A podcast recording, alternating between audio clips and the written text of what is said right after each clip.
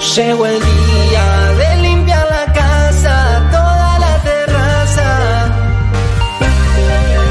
Compro un yogur y lo pago en cuotas. Saco una selfie y rebebota. Ya me prendí con la aspiradora soy tan sensual. Buena. 1990, 1990,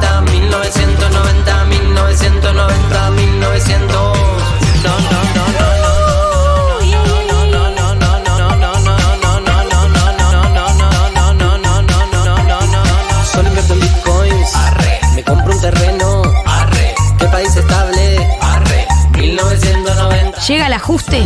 Línea. Vuelve el tiro bajo. Día productivo. 1990. Solo invierto en bitcoins. Me compro un terreno. ¿Qué país estable? 1990. Sanguchitos venía. Línea. Vuelve el tiro bajo. Día productivo. 1990. Se colgó de tus tetas.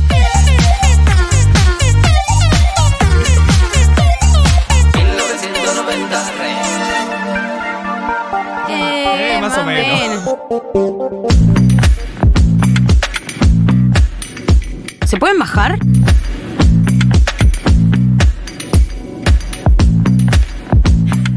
Hola, buenas tardes amigos, buenas tardes amigas, bienvenidos a este 1990 versión reducida, porque estamos Becha y yo. Hola, hola. Por fin hemos destruido el patriarcado. Sí, Ah. estoy feliz de ponerle fin al patriarcado. Voy a conectar mi cable, vos. Dale, por habla. favor. ¿Cómo anda la gente? ¿Cómo están? Último día. ¿Cómo viene? ¿Cómo viene ese, ese? Yo siento que es el apocalipsis, pero ve- quedó. Hay una buena temperatura afuera, ¿no? Como que el mundo sigue. El mundo sigue y nosotros estamos acá. Che, ya quedan pocos, pocos programas, ¿no? Para terminar. Este y uno más. El, el sábado que viene es el último programa del año, amiga. Ay, no. Eh, ¿Qué voy a hacer los sábados ahora? Disfrutar, descansar. Por fin. Disfrutar del tiempo libre. Eh, no, bueno, estamos, eh, es verdad, este sábado es, primero estamos un día antes de la asunción de Javier Milei. Así es. Y segundo, estamos a un sábado de eh, hacer el último programa. Ahora vamos a dar detalles sobre eso. Eh, pero pensaba sobre lo que decías del apocalipsis, del- de la asunción de mañana, y yo no me siento así. Siento que hemos tenido unas semanas para prepararnos para Es esto. Y yo siento que me, me vengo preparando para esto. ¿Estás preparada? Bueno, ¿Fuiste al súper, esas cosas? Eso uno nunca lo sabe. Sí, fui al súper. ¿Qué, Y qué- ya me di cuenta de que reputaron los precios. Me di cuenta. Le quiero avisar a los, a los formadores de precios que me doy cuenta de lo que están haciendo. Están subiendo, ¿no? Está subiendo. eh, no. Eh, siento que para lo que es la asunción, el acto de asunción, lo simbólico de verlo con el bastón, para eso sí estoy lista. No, re estoy preparada, re estoy preparada. Sí, sí, para eso sí. Para, eh, en realidad también es, eh, van con la idea de que las últimas semanas fueron como premonitorias, ¿no? O sea, sobre todo la parte de manejar la salud mental. Eso, de Oh. adaptación. Se anunciaron muchas cosas, se dijeron muchas cosas, mucha gente se avisó que iban a ser despedidos, se avisó que iba a recortar eh, todo lo que había. Digo, muchas cosas nos las vienen avisando. Es verdad que no es lo mismo cuando suceden, estamos todos de acuerdo, pero sí con respecto al, al evento de mañana en particular, Hmm. siento que para eso sí me vengo preparando. Va a ser, va a ser divertido. ¿Sí? Va a, haber- va a haber un poco de show, me parece, me imagino. Ojalá, porque este país lo que más le gusta en el mundo es el show. sí. Va a haber un descapotable. ¿Tenés planes para mañana? Tipo. Eh, no, no, la verdad después estar en casa tranca, verlo tranca. Bien, bueno. ¿Vos vas a transmitir? Yo voy a transmitir. ¿A qué hora? A partir de las 10 de la mañana voy a. Ah, una que prende temprano. Para la gente que dice que los creadores de contenido no agarran la pala. No, no, pero aparte porque la asunción es a las 11. Claro, pero Arranca. vas a reaccionar en vivo, escuchando- digamos. Sí, sí, voy a, voy a estar ahí. No sé. No sé si tomar alcohol. ¿A las 10? Bueno, Podría casos ser. de gente que lo hace. Pero Vos quizás puedes esperar hasta las 12. El momento ponerte un birra horario, time. Ponerte un horario que En sea un- honor. que, que sea un horario donde vos digas que socialmente está aceptado tomar alcohol. Es que arranca una nueva Argentina, Gali, va a estar todo o sea, tomás un limonchelo sin alcohol de 10 a 12, Puede un, un ser falso una trago. birra sin, una birra sin alcohol. Qué tristeza. Qué tristeza, hermana. No, pero bueno, desde las 10 voy a estar ahí. No sé qué, no sé qué me espero tampoco. No sé qué, qué va a pasar concretamente. Eh, ¿Se sabe que va a hablar en las No, hay, escalinatas? hay todo un, un cronograma. Hay todo un cronograma de hora tras hora que va a pasar. ¿Y, y que ¿Lo leíste? No, ¿Que no lo leí. No, no, pero... Cronograma. ¿Pero qué? ¿Va a haber show? Ponele. No, bueno, no es como el line-up de Lollapalooza, es más como por dónde va a ir pasando. Mira, acá tengo los horarios. Diez y media se va del Hotel Libertador, a las 11 llega al Congreso, la Ajá. que me apareció una publicidad que voy a proceder a cerrar, si es que es posible, la página que me deja, ahí está. A las 11 a las 11 llega llega al Congreso, Congreso. 11 eh, y 10 firma el libro de visitantes ilustres, God. 11 y media es el acto y la ceremonia de traspaso, donde no solamente va a estar Javier y Alberto, sino eh, Victoria y Cristina, también ahí tenemos la ceremonia de traspaso. Va a haber foto. Va a haber foto, probablemente. Y si hay foto, hay video. Eh, a las 12 es el juramento de la fórmula presidencial electa. Ahí sale a las escalinatas del Congreso, va a dar un discurso ahí, medio Ah, no, rockstar. Ok, lo va a hacer afuera, ¿no? Es que él, en teoría, él tiene, el presidente da un discurso adentro, pero entiendo que Milei quería como, no sé si va a ser los dos, pero el que seguro quería hacer era el de afuera. Quiere tener su momento escalinata del Congreso. Eh, fue el distopía, tipo. Sí. Te va a haber. Villano de película Las flameadoras. ¿Te imaginas, tipo, todas flameadoras en las escalinatas con la serpiente? Sí, están todos los orcos ahí. Eh, estoy viendo la trilogía del Señor de los Anillos de nuevo, así que estoy muy metida en tema orcos y hobbits. Bien. Eh, hoy estoy, estuve, estoy viendo la tercera ya, así que casi termino. Eh, pero bueno, cada una dura tres horas, así que realmente hace falta Ganas. mucho tiempo y ganas para verla. Cosa Total. que, cosa que tengo. ambas Ah, bueno, tengo. bien, bien. Eh, bueno, a las doce y media vuelve a la Casa Rosada. De ahí a las 13 se va a una misa en la catedral, misa Claro. interreligiosa. Ahí a las 14 se reúne con los presidentes de otros países que vinieron a visitarlo y reyes y tal. Saludo de jefes de Estado y de gobierno, titulares de casas reinantes y expresidentes de la nación. 17.30, jura de ministros en el Salón Blanco. Eh, o sea, Ah, uh, mierda. o sea, yo te digo Uh. que vas a aprender y vas a. Ay, no, sé si voy a, aprender todo eso. 18.30, un cóctel. Un cóctel. Un cóctel. Eh, Sí, porque hay que en un momento hay que descomprimir. Tienes tipo el after del trabajo, como la gente que, quiere, que quiere culiar. El after Espera office. el cóctel para tirar ese tiro. Eh, 19 horas, ceremonia interreligiosa en la Catedral Metropolitana. ¿Eso de nuevo? ¿Otra vez? Una es una misa y otra es una Ah, ¿cómo le es cabe misma, la-. Y a las 20 va al Colón a ver Madame Butterfly.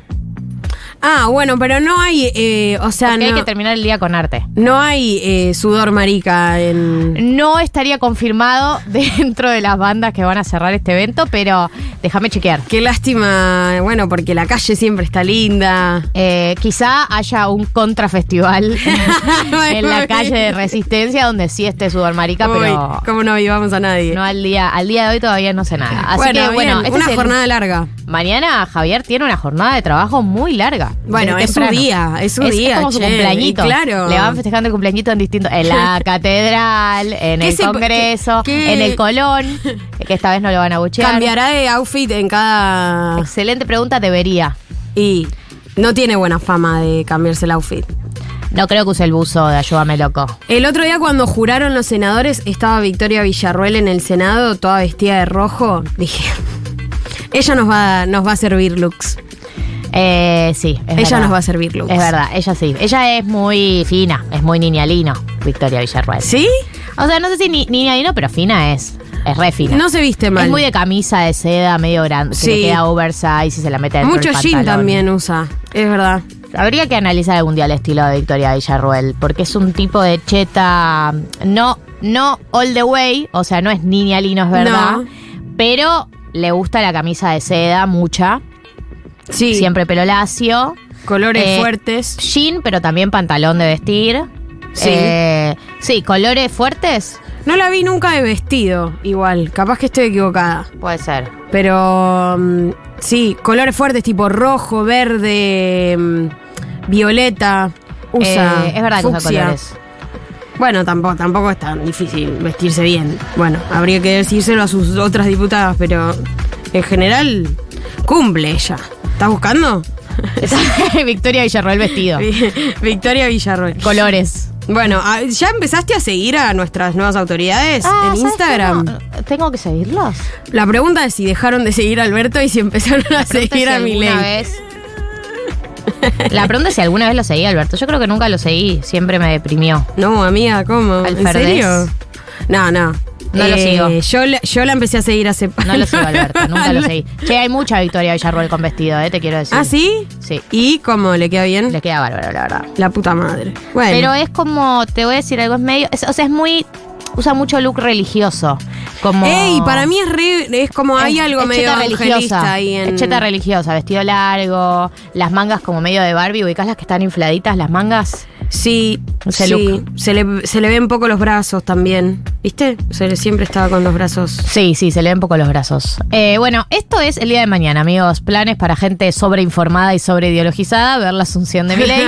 Plan para la gente que es feliz, disfrutar del domingo. Total. Eh, y nosotros el sábado que viene eh, es nuestro último programa del año. Y tenemos un evento para comentarles. Eh, quiero saber, ¿hay gente escuchando este programa? Porque si yo voy a anunciar un evento, Ey. me gustaría que se manifiesten. ¿Vos decís 11 que 40 no? 66 000. ¿Hay alguien ahí? Pues si real no hay nadie, ni cuento del evento del sábado. Digan hola. Hola. Porque estamos produciéndolo, estamos tanteando invitados especiales. No, y aparte pa- eh, pasaron cosas con. O sea, hubo, hubo conflicto, hubo problemas técnicos. Hubo problemas técnicos, estuvo por no hacer. Eh, y la verdad que nos pareció una hermosa manera de cerrar el año, pero quiero saber si hay alguien ahí. Eh, 11 40 66 000, porque la audiencia de este programa es medio hija del rigor. Y yo soy medio su tóxica. No. O sea, el vínculo es así. Yo digo, estás ahí. Eh, le gusta que le peguen. Claro, un poco necesita que yo le diga. eh, ¿Me estás hosteando? Para aparecer. ¿Me vas a dejar? Sí, porque si no, no aparecen. Son muy silenciosos. eh, ¿Viste? Apoyo silencioso. Ahí está. Bueno, ahí aparece. Ahí aparece la gente, bien, bien. Ya uno puso quiero ir al evento. Pero ni te dije de qué se trata el evento. Es un evento de cazar toros. Ah, em, Es una orgía, en realidad. No, bueno, ¿qué vamos a hacer? bueno, ahí que aparecieron, ahora que aparecieron, ya me siento querida.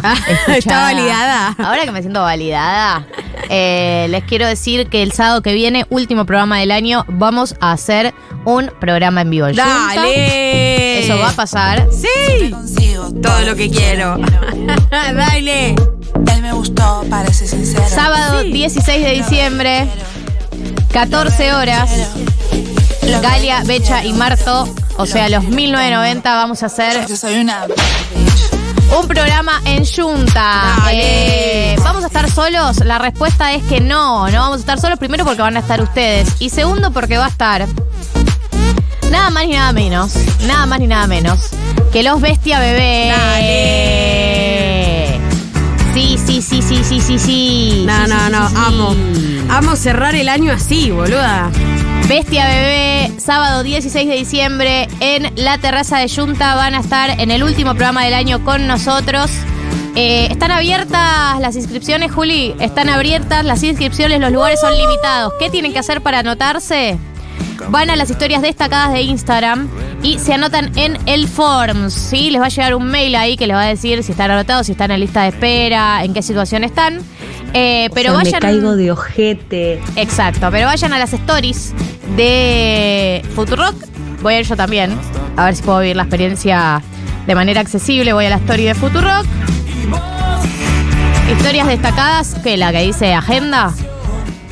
Hay historias normales. Voy a las historias normales. Hay niños. Está Male Pichot, está María del Mar, está Daniela Sayeg, Maturrosu. La última historia.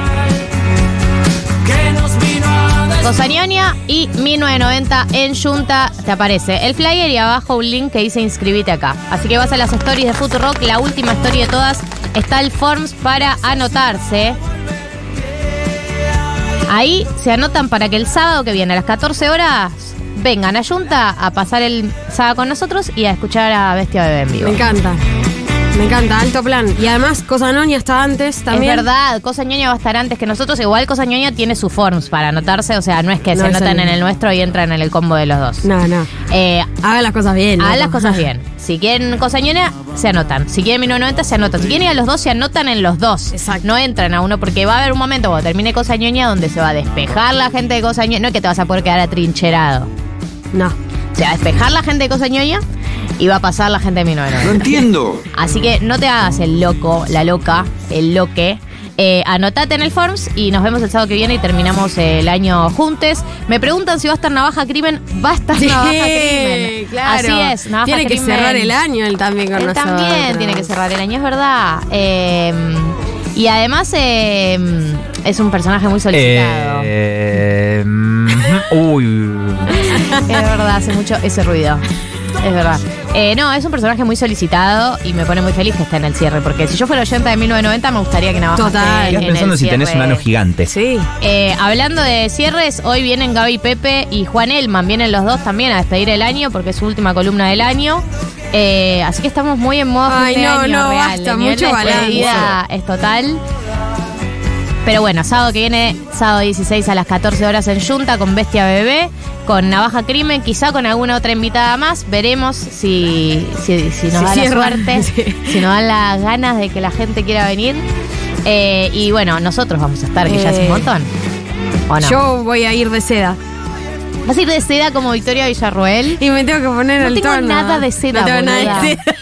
Siento que no me quedaría bien para nada, como que me marcaría todos mis rollos. Ay, la, seda es, la seda no es muy amiga de. Eh, es verdad. Amiga del. del No, es re, es re de Es de anoréxica. flaca. Cosas de flaca, diría mi amiga María del Mar. Cosas de flaca total. 100%. Usar seda. Bueno, otra cosa. Vamos, vamos a ir lindos. Vamos a ir lindos, vamos a ir lindos. Vamos- yo siempre que hicimos 1990 me arreglo Sí. en vivo, siempre me. Siempre Lo me tiro todo encima. Sí, lo haces muy bien aparte. Montadísima, eso quería decir. No me salía. me tiro todo encima. Me he visto un montón de cosas. Me monto. Bueno, no, sí, me voy a montar y espero que ustedes se monten también. Eso con respecto al sábado que viene, después lo retomamos. Con respecto a hoy, eh, tenemos un programa. Sí. Estamos mano a mano. Marto está en Villa Gesell. Ah, mandémosle un saludo. Mandémosle un saludo a Marto que está en Villa Gesell Hijo con de la familia. Hijo de puta se fue el fin de semana largo a disfrutar. El peor final. Está mandando fotos todo vestido en la playa. ¿Está vestido porque hace frío? Tiene como suéter, no sé si, no, mentira, pero Es muy blanco. él se cuida puede mucho del sol. A Lo ver. banco. Pero no parece ver. que esté de vacaciones. No, no Está parece, ¿no? No parece. Se nota mucho. Marto, de mandar una señal si estás bien, si Eh, estás tomando eh, sol. ¿eh? que todo. Eh, así que vamos a estar Becha y yo. Hoy, hoy tenemos entonces columna de Gaby Pepe. Obviamente vamos a hablar de eh, la asunción de mañana. Viene Juan Elman, que encima se despide. ¿Qué puedo decir de la vida de Juan Elman? No, no sabemos, no podemos diga decir nada. él, que diga Se despide él. de 1990, por lo menos por este año, seguro. Eh, ¿Vos trajiste House of Castas? Yo traje House of Castas ¿De qué vas a hablar? Voy a hablar del innombrable, de, de los noventas, de lo que marcó básicamente nuestra vida un poco. Menem. Menem. Menem. Menem. Menem. ¿Cuántas veces me tengo que tocar la teta Menem. izquierda? ¿Vos lo seguís haciendo? Nah, nah. Ya está, volvió. O sea, que vamos. De hecho, asumió su sobrino en la Cámara de Diputados como presidente de la Cámara de Diputados. He's back. Así que nada, un poco para cerrar el año, cerrar los 1990 también, cerrar la columna, dije, bueno, traigo a Menem. Eh, una columna distinta igual, eh, porque no voy a hablar particularmente de la vida de Menem eh, tan biológicamente, sino que vamos a hacer como hicimos con todas las columnas, tocar algunos romances, chusmeríos, joyitas. Lo que más me gusta en la vida. Bien. Che, me acaba de llegar este mensaje al WhatsApp No. de la radio, sí. ¿Hay un audio? Ay, me pone. Hola, Olia. Como tengo un familiar que juega en la selección y le hicimos llegar al Diego Martínez el video de vos diciéndole hombre lesbiana. Así que que tengas buen día. Siempre consigo. No entendí. ¿Por qué tiene- tienen un amigo que juega en la selección? Tiene Una- un familiar. Dice que tiene un familiar que juega en la selección y que le hicieron llegar al Dibu de mi video diciéndole hombre Quiero lesbiana. fuentes. Y O que- sea, ¿y ahora? Para mí que lo demuestre. O sea, dame, tirame un dato. Tráelo a Tirame un dato que demuestre que esto que vos estás diciendo es verdad. No lo del Dibu en particular, que vos tenés a alguien que juega en la El selección. contacto. O sea, evidencia, necesito evidencia porque si no una se ilusiona. No, y aparte que dé un poco de data de que, cuál fue la reacción del Dibu, porque todo bien, que vio el video y qué, y qué dijo, jaja, sí, no conozco ninguna lesbiana, no sé. ¿Qué habrá dicho? Pero yo justifico, explico por qué él es hombre lesbiano. Claro, pero ¿qué habrá dicho él? Y no traje la mano. Y debe, de- debe creer que tengo razón. Lo que me da miedo es que. Porque tengo razón. Obvio pero que lo que no hay lo que me da miedo es. Lo que no quiero que le llegue es a De Paul lo que Uy, digo no. sobre él. Porque lo hago pija en la pizarra cuando hablo del hombre gato y hablo de Paul. Amiga. no, de hombre trola, hombre trola. Hombre de Paul. trola. Lo hago pija, es esa columna. Pero él sabe que es hombre trola. Sí, pero ese video suyo diciendo. Le mando un saludo a ella que está mirando. Re hombre trola. Dios, no, la bronca que me dio. Él re sabe eso. Él re sabe. Buah. Bueno, que lo demuestre. Eh, 14 y 23 en la República Argentina. Arrancamos con el programa de hoy. Si les parece, Scissor Sisters con Comfortably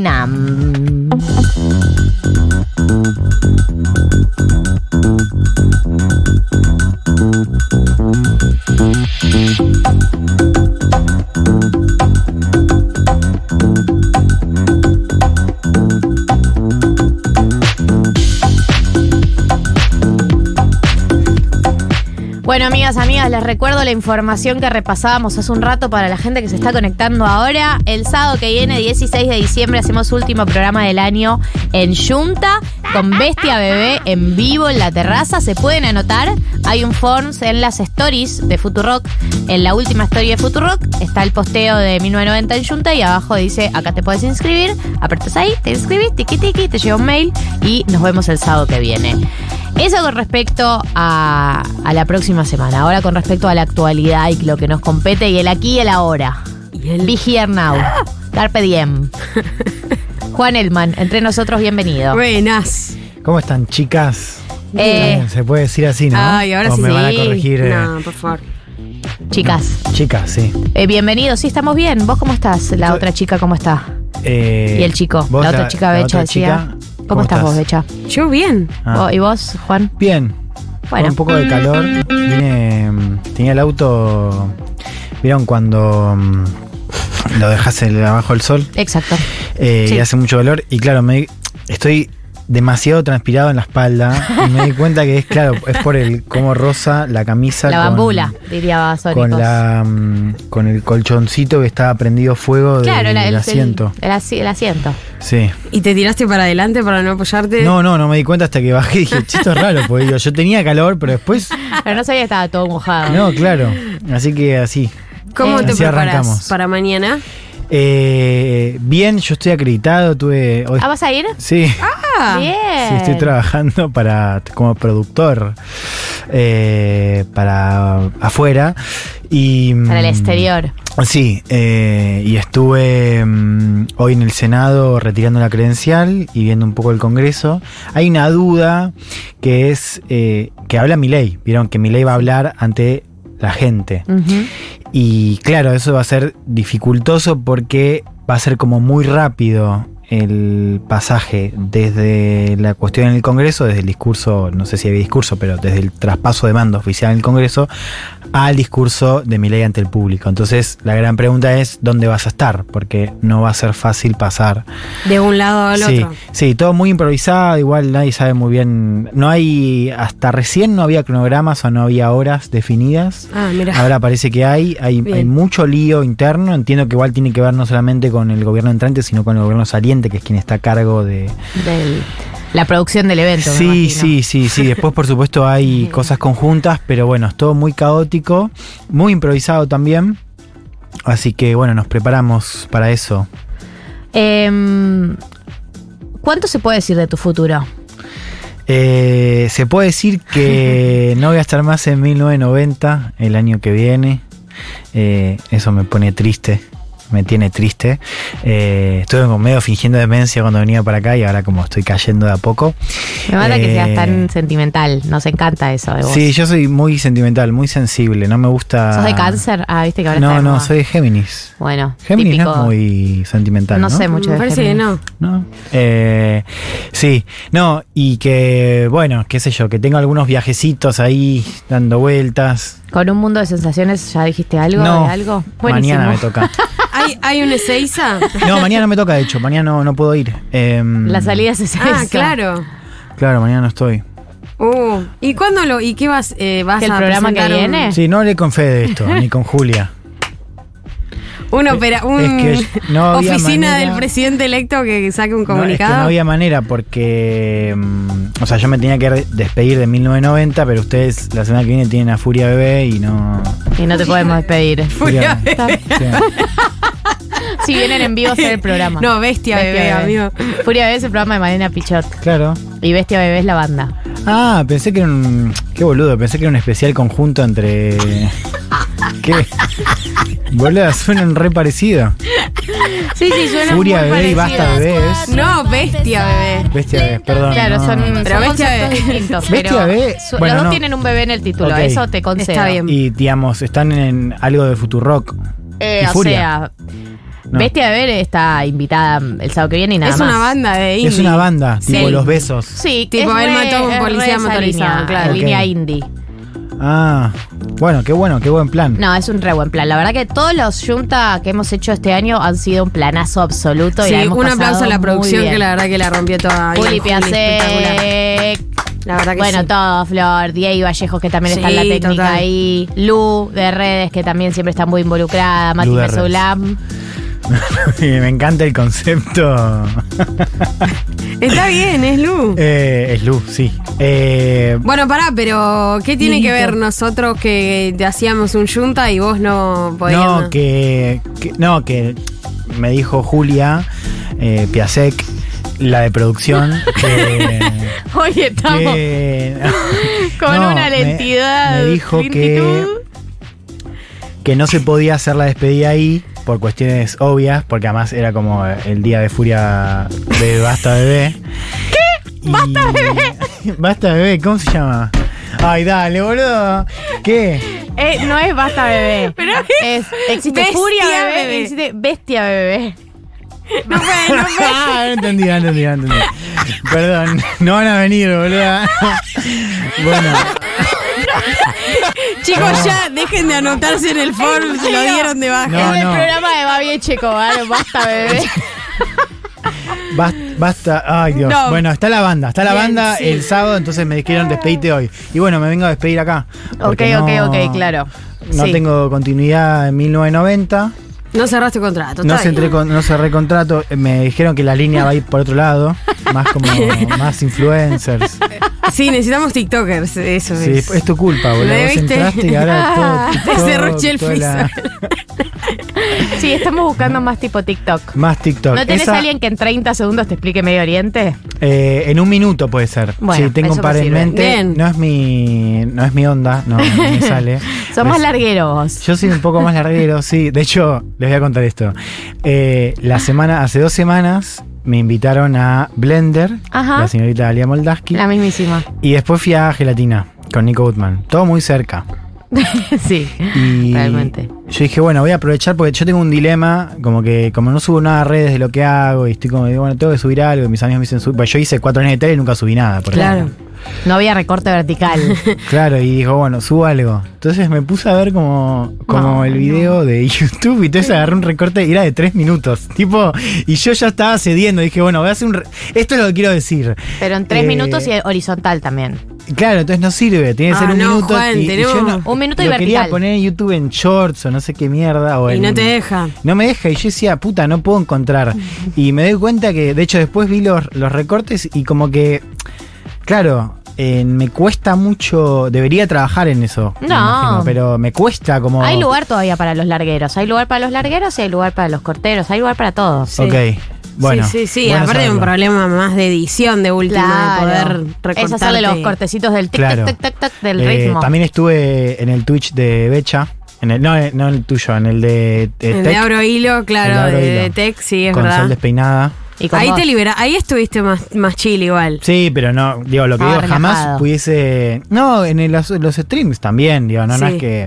Pero lo que digo es que me cuesta encontrar esta lógica como. Decímelo en, en un minuto. No, no puedo, no, no. No, pero igual el recorte para No, redes no, es no. decímelo en un minuto, es alguien que hace el laburo de edición Sí, de una idea que te quede sintetizada, pero no es. Claro. Bueno, ahora decirlo en un minuto. Eso se usaba antes en las redes, eh, hashtag en las redes. En un minuto te cuenta todo lo que Eh, tenés se que venía una columna de Juan Elman y vas con una story y decir, resumime el- lo que vas a decir. Ahora es como posteriormente Claro. se hace el clipeo. Es un buen tema ese, porque eh, también implica ver si que si pierde calidad el contenido o no de Es- la, la información que estás dando. Pero es que para mí no es el con- para mí la- el contenido no es lo más importante de ese clipeo, sino arrastrarte a la nota completa. No, es verdad, pero es verdad que los clips, o sea, porque, perdón, que entre en esta, ¿eh? Pero Sí. ya que estamos. Hablamos de tu área de expertise. Eh, no, es verdad que quizás no funcionan tan bien los que son como eso, el recorte de la nota, que intenta resumir algo de lo que dijo Juan Ponele. No. funcionan tan No, bien no funcionan. como uno que quizás dice una cosa medio polémica Sí, y medio queda de ahí, lo dice. esta semana. Claro. Claro. Uf. Exacto. Tiraste, ese. sí, sí. Sí, de hecho comenté como una tía. No vayan a ¿Qué no comentaste? ¿Qué comentaste? Puse en minúsculas porque me dijeron que así es más canchero. Total, no se usa la mayúscula. Claro. ¿Qué pelotudez puse? Retía, boluda. ¿Qué pelotudez? Indignada. Ahí no, no se la quise dejar pasar. Ay, no, me Pero parece Pero tampoco bárbaro. le, viste, vi otros, otra gente amiga que puso como, viste, un descargo como. Eh, ¿Cómo le pueden dar eh, prensa una cosa así? O sea, eso no, no es mío, no me, no me parece una Ni boludez. una cosa ni la otra. También me pareció una boludez lo que dijo. Es verdad también que, eh, bueno, y, y se choca o se toca, mejor dicho, con lo que estamos diciendo. Vi el recorte nomás, o sea, no vi la entrevista entera. Eh, sí. Eh, Bueno, me eso va a muy ser el- contundente igual también. No, para pero- mí el, la- la- la- la- el recorte es bastante autoconcluyente. O sea, no me parece Sí. que le hayan hecho una distorsión de lo que él quiso decir. No, tampoco puede, tampoco, es muy difícil distorsionar tanto un concepto que se dice en una nota, ¿eh? Tampoco es que son Claro. cuatro horas de charla. No, no. Claro, no es que le pegan así. como- Claro. como que no, voy a hacer decirle una- otra cosa literalmente. La gente no ella. Dio a En- las mujeres. Sí. No, pero para hablando esto del recorte, Sí. eh, esta, mm, este presidente es un poco hijo del recorte también. Sí, no, tal cual. eh, sí, muy. Es el primer eh, presidente que. Bueno. El presidente ya- de los 15 segundos. Sí. No, y los canales, eh, tipo canales que surgieron, como. que crecieron y armaron como un negocio clipeando al chabón desde 2018. Sí, lo- realmente la vieron. Tipo el peluca Los que arrancaron a, sí. a clipearlo en 2018 lo- Eh, la vieron. Y con. Y, y- y muy en, la- en la gramática y narrativa de la old right yankee, ¿viste? Claro. Esta idea de eh, el peluca destroza feministas. Bueno, eso. Deja pedaleando en el aire. Ya, Claro. ya le hicieron una cuenta a Rebor popular. con eso, eh, jodiendo. Viste que está todo el mundo diciendo que Rebor va a ser candidato a Sí, 2027. me causa mucha le hicieron una cuenta literal así, eh, la están llenando de clips de Rebor deja pataleando a Progre, no sé dónde. Sí, eh, Revolución Popular intenta hacer un poco eso. Y tipo, no sé, me acuerdo de una que era le llena la cara de Osa Novarecio. O una cosa así. Eh, Es agarrar la pala uno y Revolución Popular el del otro claro. lado. Revolución Pero digo, Popular es histórico. Sí, no, pero lo Está que de digo la es época que. del kirchnerismo duro, duro, Sí, duro. hardcore. Hardcore que Eh, 678. Sí, hardcore 678. Eh, CN24 Eh, o C24 llamaba el canal. Sí, Hay una, 24, una anécdota que sí, contaba 24. Martín Rodríguez en. La contó en su presentación de un libro. El libro de la grieta que es 2016, que era. que él dice que graficaba muy bien como el momento 2015, que es que se había armado una. una reunión como algunos referentes de la comunicación, del kirchnerismo y demás, y estaba eh, la cuenta de 678 en Facebook. Oh. Que al parecer Amo. no era. no era orgánica, o sea, como que no era oficial. Era como una cuenta de Sí, por fanpage.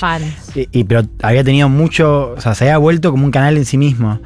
Y van a una reunión y alguien lo agarra, el chabón, que va en representación de, de 678 y dice, ah, qué bien, ustedes 678. Eh, eh, y el chabón le dice, no, no, pero mira que nosotros somos la fanpage, no somos el programa. Ah, ¿qué pasó? No, no, rompimos, dice. Y como que ¿no? Significaba muy bien, tipo como que no, todo era así. No, no, rompimos.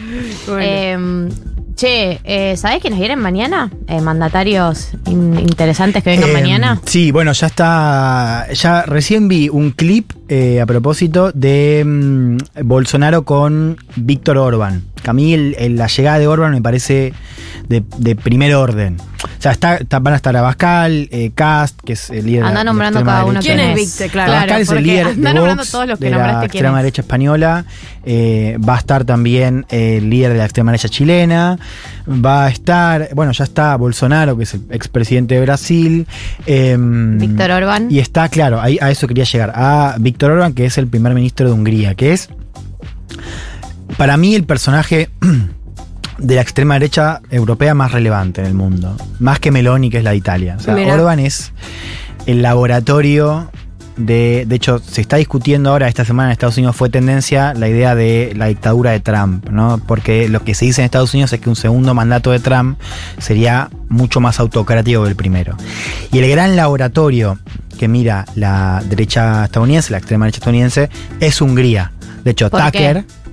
Porque Hungría es el único modelo exitoso donde, de exitoso para ellos, donde eh, se, bueno, se creó una autocracia. O sea, el tipo logró reformar la constitución, barrió a toda la oposición y es una suerte de, eh, no dictador, porque digamos, hay todavía varios elementos democráticos, pero es lo que se llama una democracia iliberal, con la I adelante de, O sea, además de reformar la constitución, barrer con la oposición, ¿qué significa? ¿Que perdieron legitimidad o que.? Sí, que les inclinó muchísimo la cancha. También que con redes sociales Censuró muchos medios. Bueno, de hecho tuvo un conflicto muy importante eh, Orban con Soros, que tiene estaba a cargo de la, de la Universidad Central Europea, que estaba en Budapest y se tuvo que mudar. O sea, una pugna muy grande con espacios de la oposición liberal, eh, desde medios, universidades, también partidos. O sea, hubo ahí, eh, sí, una, una toma del poder, quizás con, con- con esta reacción ante el, al liberalismo. Eh, se habla de una autocracia o una suerte de laboratorio, como te decía, de democracia iliberal. Ese es el término que se usa para Europa del Este. Eh, Polonia, que, justo este año perdió gobierno, también era el otro gran gobierno de extrema derecha y todos los ojos estaban puestos en el este. Bueno, ahora queda Orban eh, y creo que el hecho de que Orban, yo lo que tengo rastreado es que Orban tiene muy poco vínculo con, o sea, el- el gran actor de la extrema derecha global o, o mismo europea que está tejiendo en América Latina es Vox. ¿no? Lo Claro. hace a través de la Fundación Disenso, que es eh, la fundación que promovió la famosa Carta de Madrid, que firmaron Meloni, eh, Bolsonaro, Waldo Wolf, por cierto, y Javier Milei. Eh, de hecho, Milei recibió en su despacho al director de la Fundación Disenso dos días después de haber ganado. O sea, tienen un Sí, vínculo sí, bastante claro. cercano. Eh, y eso también incluye a Villarruel. O sea, yo recuerdo acá, lo, lo conté hace unas semanas en Un Mundo. Yo estuve en 2018, cuando seguía más de cerca el tema de las juventudes, en un evento en el círculo militar que eh, encabezaban Javier Ortega Smith, que es el cofundador de Vox, es un diputado muy relevante, y Victoria Villarruel. Y lo interesante de ese evento es que fue la primera vez que Villarruel se mostró, eh, me lo habían contado, como se mostró como una figura carismática para esos jóvenes, porque ella venía hablándole a señores grandes. Claro. Claro. Eh, y fue justamente con un tipo de Vox al lado. Entonces vuelvo. Vox es el gran actor que está tejiendo. Yo no tenía noción, o no tengo noción, de que Orban esté inmerso en, esa, en ese mapa, ¿no? Eh, de coordenadas, eh, en términos de vínculos. Y creo que el hecho de que él haya viajado para acá me parece que es, es- es muy relevante, o sea, muy sintomático de, de lo que importa mi ley hacia afuera, ¿no? Claro, Esta claro. idea de que, y yo lo dije hace poco también en un mundo, Argentina a partir del 10 de diciembre, o sea, a partir de mañana, ya, bueno, ya lo es, es un nodo eh, eh, crucial de la ultraderecha. Sin ir más lejos, es el gobierno de ultraderecha más importante en, en América, para incluir a Estados Claro. Unidos, por ahora, ¿no? Sí. Tremendo. Eh, y viene Carlos, el de los dedos de chorizo. El rey Carlos. Ah, sí, también, sí, justo recién mandaban la... No te entendía. ¿Para boludo, Boric va a venir o no? Boric viene, sí. Boric viene que está soltero. eh, Se ha separado. Está Dato no menor. separado. Y parece que. No sé si puedo ¿Qué, decir qué? esto, pero que le dejaron la noche libre de mañana. No, sábado, hoy. No, ¿de qué Hoy tiene la hablas? noche libre. ¿Qué sí? tiene la noche libre. Claro. ¿Y, ¿Pero qué va a ir? ¿A dónde? Sal- ¿A ¿Saldrá? dónde va a ir, boluda? saldrá. Tenés- a ver.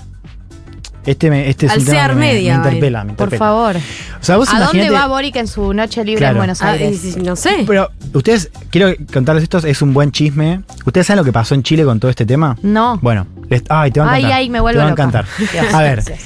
Boric es una persona muy joven. Sí, es Eh, muy joven. Tiene 30 cuánto? y 36, pico. 37. Vale. Es presidente, bueno, eso ya lo sabemos. Es. Tenía, Es eh, un presidente él súper joven. llega, él llega a la Ahora, él en popularidad no está en un buen gran momento. No, pero es interesante eso también, porque vos sabés que el tipo no mide bien, pero el lugar al que va, lo aman. Y el Claro. tipo va manejando, bueno, manejando, va en bici al cerro a la mañana, el domingo, eh, y, na- y nadie, Nadie- le- nadie lo funa, putea, Nadie claro. lo funa, claro. Bueno, Boric llega al, al poder de la, de la mano, o sea, está noviando con una chica, Irina Caramanos, que es una militante feminista de su partido, muy, muy copada, eh, antropóloga, en fin, una, una pía con la que están noviando, no sé, de 4 o 5 años. O sea, No, es era primera dama. Claro, pues son muy jóvenes. Obvio. Bueno, eh, no, no conozco los y ella dijo que pormenores. no quería ser primera dama. Es la relación se desgasta un poco, parece que ella no encontraba manera, o sea, no, no. No encontraba momentos juntos. Esto cruza para- mis dos pasiones, me doy para- cuenta. O sea, tipo, Claro. internacionales y, Y chisme. chisme. Bueno, Ella le decía, me gustaría que hagamos planes algún día que estén destinados a la pareja Mucha y no siempre que sea juntarnos a dormir. claro. Quiso reformar la constitución, Boric, boludo. Está bien. Bueno, se desgasta el vínculo y eh, eh, parece que era un secreto a voces que ellos estaban separados, que ella dormía afuera. Va, va, va, va, va. Ay, no. Se filtran en Twitter unos videos Ay, no. de Boric yendo a visitar a un condominio que es como una torre de unos edificios, a una muchacha cuyo nombre desconocemos, y Boric estuvo ahí algunas veces desde las tipo 11 de la noche hasta las 7 de la mañana. No. Ese culeo sí se Y, puede. la, y, y se filtran videos que son, después búsquenlos porque está él con gorrita negra, tipo infraganti, A ver. eh, y es terrible porque lo, le enfocan la carita, o sea, como que se nota que está medio ahí de trampa, le enfocan la carita eh, y se ve que es él, o sea, vos de espaldas no te das cuenta, ¿ves? Ahí está la foto. medio infraganti. Terry Fraganti. Bueno, eh, la moneda creo que hace muy bien las cosas porque cuando se filtra eso, ellos filtran que van a anunciar la separación, entonces la noticia pasa a ser la separación entre Boric y Garamanos, y Boric, y, y esto es como la frutillita del postre, le dedica un posteo muy lindo, muy lindo, un poquito meloso, pero muy, muy bien escrito, lo escribe él, haciéndole una despedida a su, a su compañera. Hace el, el comunicado oficial. Y entonces dice cuánto la admira. Y es la foto que más likes tiene eh, en Instagram Boric desde que. Aprende asumió. Wanda Nara. Y le hace un posteo muy, muy increíble. Eh, y ahora el chiste en las redes del presidente es que, que él sube fotos, tipo, no sé, va como a pedalear y es como el Prezi está recién separado, el Prezi se abrió Tinder. Ah, claro, claro. Eh, Ahora el chiste es ese, el chiste que está separado. Claro, y ahora, y esto es lo que quiero que discutamos brevemente, que es, vos imaginate que sos un presidente de... Recién separado. No, pero además tenés 36, 37 años. O sea, ¿y ¿cómo, Puedo cómo tener la, a todas las- la logística de coger ahí? Porque claramente lo vas a hacer, pero ¿qué Para qué mí, cuando sos tan famoso, Invi- coges con gente que conoces, no coges con desconocidas. Bueno, hay algunos chismes ahí también, no, no- no los voy a decir, De pero... que Y hoy se con alguien con alguien del gobierno, me parece. es que es obvio, amigo. ¿De dónde vas a sacar la gente? No le vas a responder un DM a una desconocida de Instagram. Eso pasa con todos los Para, famosos. con alguien del gobierno de ellos. Ah, bueno, bueno. Eso, circula. Tirata. No, no, dicen Cuando que... sí, a partir de un nivel de visibilidad, te coges solo gente que conoces, no estás con extraños. Eh, no sé, boludo, también puede ser, pero... Nah, el tema ahí es que, no sé, tipo, algún servicio, qué sé yo. ¿Qué, qué ¿A dónde salís? con- ¿Sos Bori? ¿Querés salir una no- querés disfrutar de la noche ¿Contratás un servicio? No. Para mí te cierran Ah, un bar. decís- te cuando- cierran un bar. Claro, no, no Boliche. sé, es que es Ay, raro qué también. paja. Pero vos cuando ¿Y decís dónde vas a ir, contratás un servicio que es tipo una Sofía Clerici o tipo un servicio Claro, de... ¿a qué te referís con servicio? No, no, no, una dama, una dama de Una compañía. escort. Una escort. No, pero ¿por qué? No, Para ¿por mí qué? no le cabe esa. No. Para mí él es más, él es más tipo, él quiere ir al Samber, ¿Qué sé yo? ¿entendés? Sos fucking presidente de un país, boludo. Para no mí, sé. a Boric te lo cruzás en el Samber este fin de. Jugando al Summer. pool. 100%, pero 100% bueno. me lo imagino con la gorrita en el Samber. Para Sí. mí le podría gustar Por- tipo María del Mar, esa onda de perfiles. Re María del Sí. Mar, re María del Mar, pero bueno. Pero bueno, tiene que ir a y, hoy, una- y hoy se coge. Upa. O sea, tiene que ir a lugares. No, ¿sabes qué? Él va a tener, como tenían, como tuvieron Dua Lipa y. ¿Y quién más? ¿Quién fue la otra que vino que tuvieron la misma que le hizo el tour, que fue Sofía Malamute, la fotógrafa argentina, que era amiga de Dua Lipa, y no me acuerdo qué otra famosa que vino, Rosalía, de Rosalía de Dua Lipa, a las dos les hizo el mismo recorrido, que la llevó a Naranjo, el bar de vinos, y a Ate Pizzería Napolitana y al preferido. A las, con las dos hizo el mismo recorrido. Boric va a tener a alguien acá que le va a hacer el tour y el criterio de esa persona es lo que va a poner en juego donde vaya. Acá dicen Boric Calabresh. No, no lo veo. No. No, la veo, no, no la veo, veo. pero puede ser una brecha de como intelectuales. No. tipo eso. Que venga Junta. Ayunta, el na- eh, esa es la brecha de los intelectuales. Bueno, podríamos armarle algo.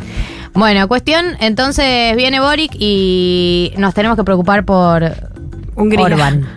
No, no, a ver, no es que nos tengamos que preocupar, es que tenemos que ver. Va a venir a hacer un golpe de estado acá. El, el reflejo, ¿no? O sea, lo que que. yo estoy viendo el. Señor de los Anillos y ya pienso que toda ¿Y hace llegada al están viendo el Señor de territorio, los Anillos? Hace como. toda llegada al territorio es una, eso. es una. Arranqué hace tres días.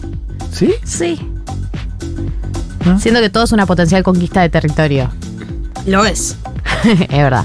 Bueno, Juan, eh, estamos llegando al final de tu bloque. Este es el momento de las palabras de despedida. Quiero Así verte que, llorar. Si querés llorar, No, llorar. no, no, no. Chandler. Eh, no, porque me, me- me desconfigura todo, todo, todo el día. Bueno, es el fin de un ciclo. Es el fin de un ciclo que duró, ¿cuánto? ¿Tres, cuatro años? Eh, tres años y medio tiene este programa. wow, qué fuerte. Man. Eh, mal. Man. No, estoy recordando esto. ¿Arrancó en pandemia no? sí. Julio del Arrancó en 2020. pandemia, es verdad. Hubo, hubo una, claro, una fase ahí en pandemia.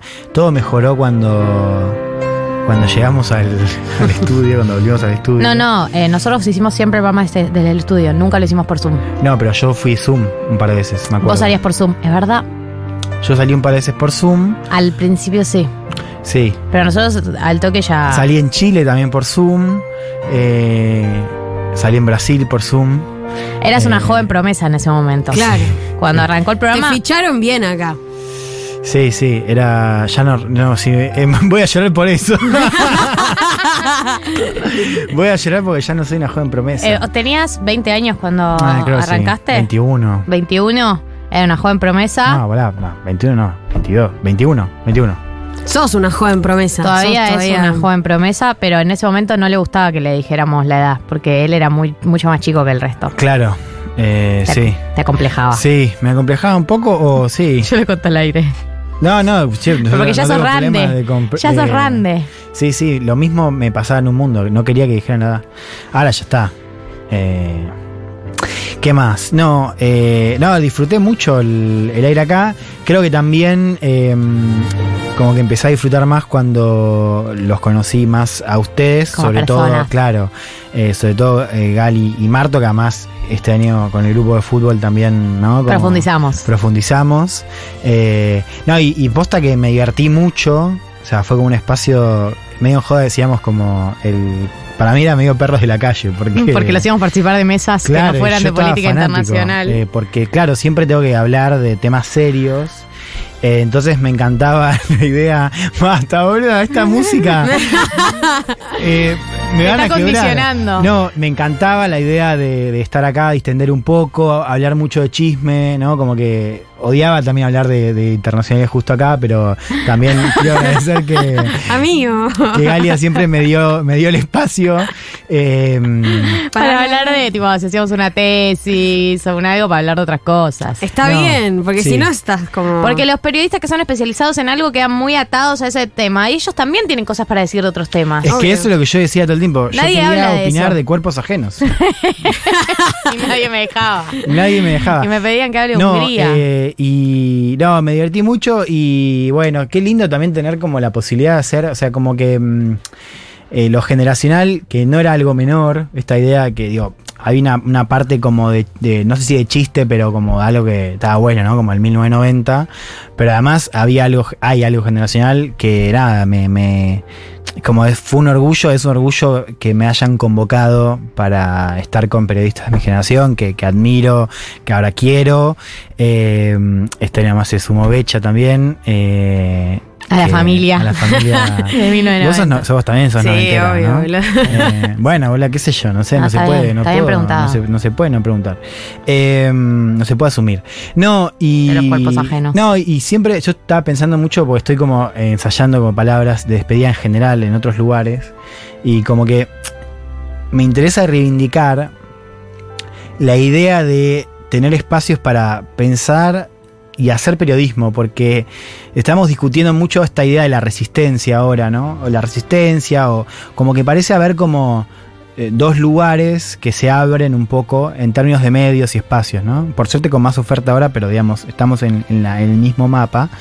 eh, en torno a lo que viene ahora, ¿no? Entonces se habla mucho de la distracción y evasión, o sea, tenés mucha oferta de entretenimiento y tenés el, eh, los espacios de resistencia, de lucha, digamos, eh, que, creo que están buenos los dos.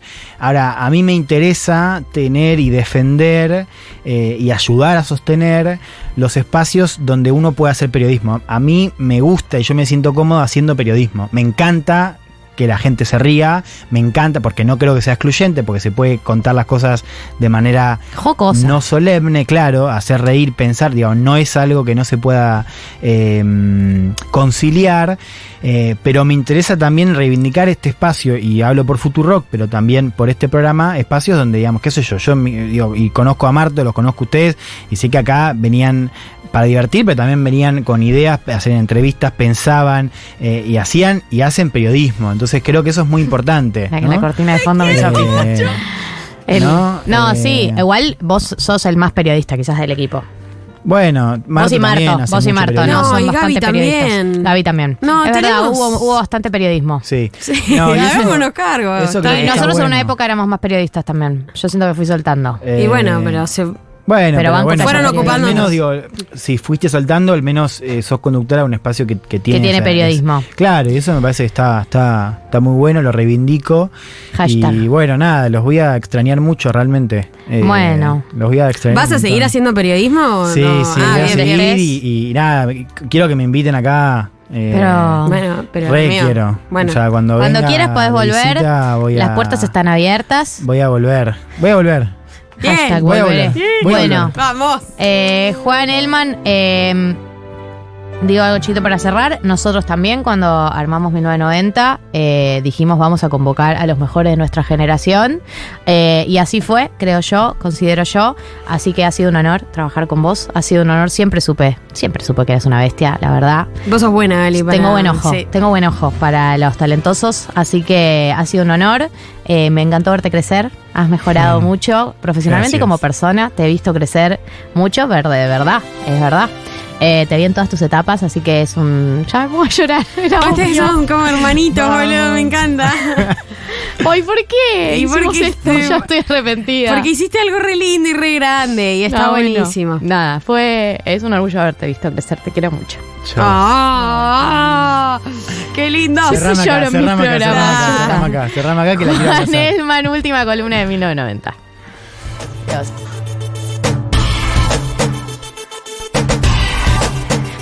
Bueno amigos, bueno amigas, eh, les recuerdo para quienes están sumando al comienzo de esta segunda hora que el sábado que viene vamos a estar en Junta con eh, programa en vivo en la terraza y Furia Bebé en vivo. Dios, ya quedé. Nos cagó, nos cagó. Me cagó el cerebro, el cerebro. Juan Elman, Bestia Bebé va a estar en vivo tocando. Dios, qué bronca porque La fue como no diga Furia Bebé, no diga Furia Bebé, Furia Bebé. No, no, Furia Bebé no, chicos, el programa no. La banda Bestia Bebé va a estar en vivo en la terraza de Junta. Bien. El sábado que viene con 1990. Bien. Quienes les hablamos, más Martín. eh, haciendo el programa en vivo va a estar Navaja Crimen también. El día va a estar divino. Así que se pueden anotar en las stories de Futurock. Vayan, van bastante para adelante. Y hay una que está el posteo y hay un link para inscribirse en el Es form. nuestro cierre de año, queremos estar juntos. Es re nuestro, señor- eh, es re nuestro cierre de año. A nivel de eh, fin de año ya, eh, como toda la despedida de recién de Elman, eh, fue como, bueno, estamos en fin de año me parece, y vamos a tener que hacer Se algo al se siente. Dios. Totalmente inesperado ese llanto, pero total, algunos que los veo venir, pero ese no lo vi venir.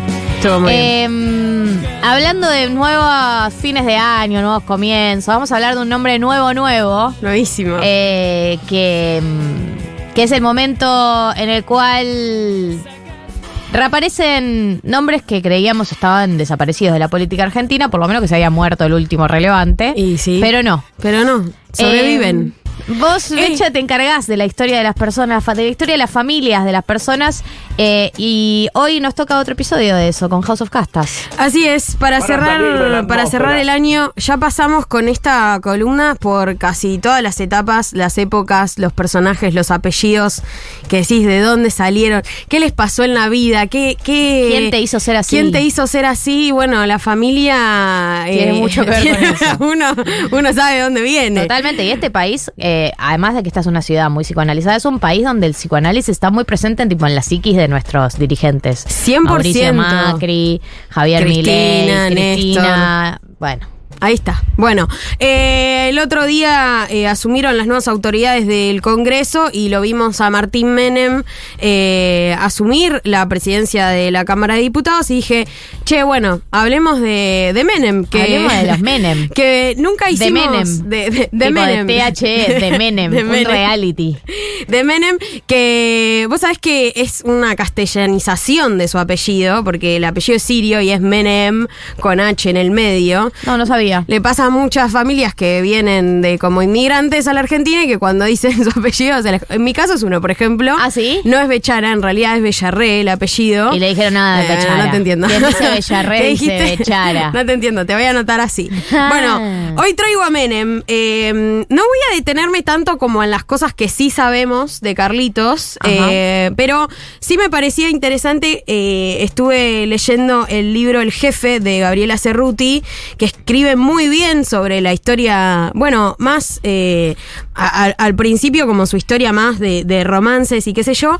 Y hoy traigo como eh, parte de eh, su recorrido romántico y cómo eso terminó definiéndolo y convirtiéndolo en el hombre que después fue, ¿no? Hago la primera pregunta. Sí.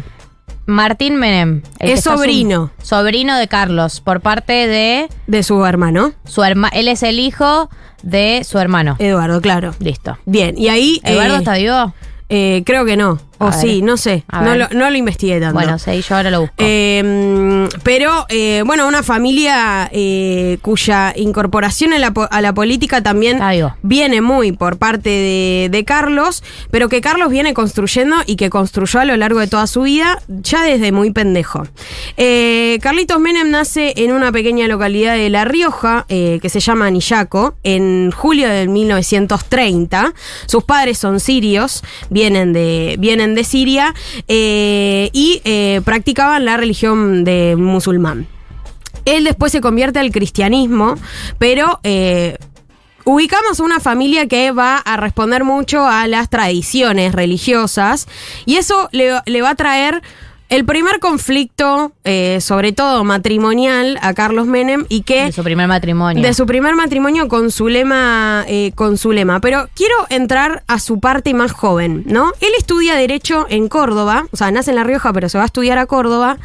Y cuando termina de la carrera de abogado en 1955, aparece el golpe eh, a Domingo 55, Perón. claro. Entonces, él se, se termina la carrera en ese momento, vuelve a La Rioja a laburar, y en ese contexto va a ser detenido por participar de eh, fuerzas eh, contra el golpe, eh, y va a pasar a la clandestinidad armando eh, el partido per- peronista en La Rioja, y se va a encargar de asumir ese rol. Pero no va que en el 57, cuando todo esto está ocurriendo, conoce a una mujer que va a ser fundamental en esos esos años de resistencia en la proscripción peronista, que es Ana María Luján.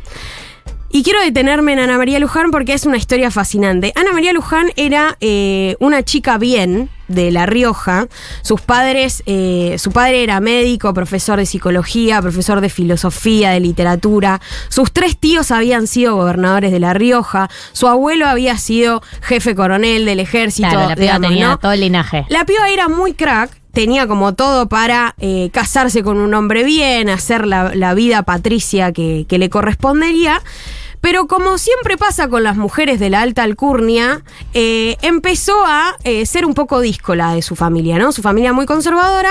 Y ella empieza a leer textos que no tenía que leer, empieza a cabalgar, cosa que no tenía que hacer, empieza a Se tener sale- otras se curiosidades. Sale el mandato de lo, de lo esperable. La hacen casarse igual, la hacen casarse eh, con, con un, un coronel, pero ese matrimonio no funciona.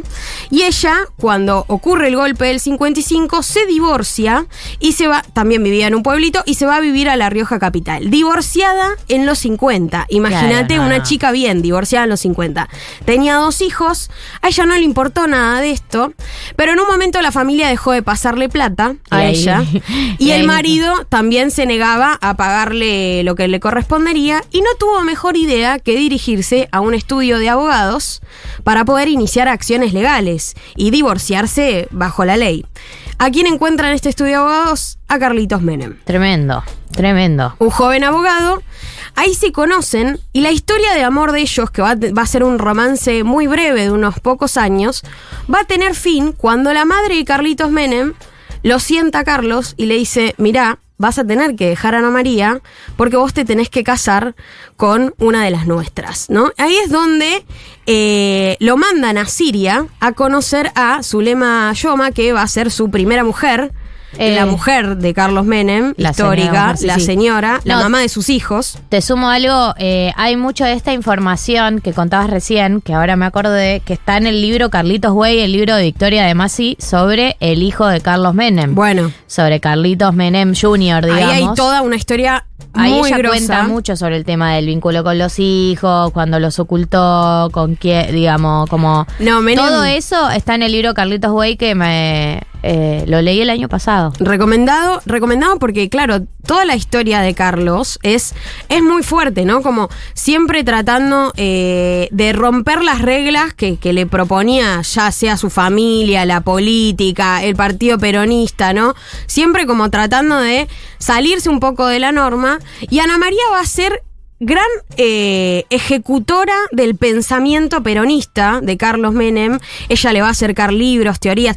De hecho, ella era más peronista que él en el Claro, momento. ella lo acerca, es medio Mariana Galmarini con Sergio Massa. Sí, hay algo ahí, hay algo que pasó. Te muestro mis contactos y mi linaje. Exactamente, ella le mostró cómo funcionaba la política aristocrática de caudillaje verdadero en el noroeste. Su familia era una de las más importantes. Y Menem traía consigo una obsesión por los caudillos. Se decía que eh, en ese momento él estaba obsesionado con Quiroga y se iba a los cerros a cabalgar y a gritar tratando de configurarse como un caudillo. Bueno, la historia lo ha puesto en un lugar bastante parecido Hay que decirlo. con otras formas, probablemente, pero sí en esa línea. Y cuando la madre de Carlitos Menem le dice, che, te vas a casar con, eh, con una musulmana, Ana María no se borra de la historia. Va a seguir al lado de él casi toda su vida. De hecho, va a ser ministra de Cultura de él en La Rioja en sus dos gobernaciones y después va a ser secretaria también de él durante la presidencia, incluso con un despacho en la Casa Rosada. O sea, Ana María siempre estuvo cerca. Se dice mucho que eh, el matrimonio de Carlos con, con Zulema no tenía nada de consistencia. De hecho, la hizo abortar varias veces, como que no reconocía a sus hijos particularmente, como que tuvo muchos conflictos con esa familia. Eh, pero Ana María siempre estuvo cerca y tomó parte y, y fue como su consultora en decisiones muy importantes. Ahora, eh, ¿qué pasa con Zulema, no? Ese, ese matrimonio que claramente se las veía que iba a fallar. La familia de Zulema estaba en contra de que eso suceda, pero bueno, vendieron Pero a la hija, no sé. Hacemos, lo- lo- sí, claro, Hacemos los negocios. Los nuestros con los nuestros. Cerramos eso. Eh, ese matrimonio va a tener muchas idas y venidas, pero va a haber un momento fundamental en los 90, que es que Carlitos Menem, ya con ganas de divorciarse, echa a Zulema de Olivos. Se encuentra ella, Zulema, con sus hijos que le habían prohibido la entrada. Y ahí empieza todo el quilombo. Después, en el 95, muere Carlitos. Y empieza todo un quilombo muy grave en el que la familia, la mujer y los hijos empiezan a decirle, Carlos, che, eh, vos te la mandaste todas con este matrimonio.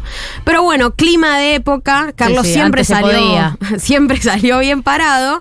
Eh, y efectivamente, durante muchos años él estuvo soltero.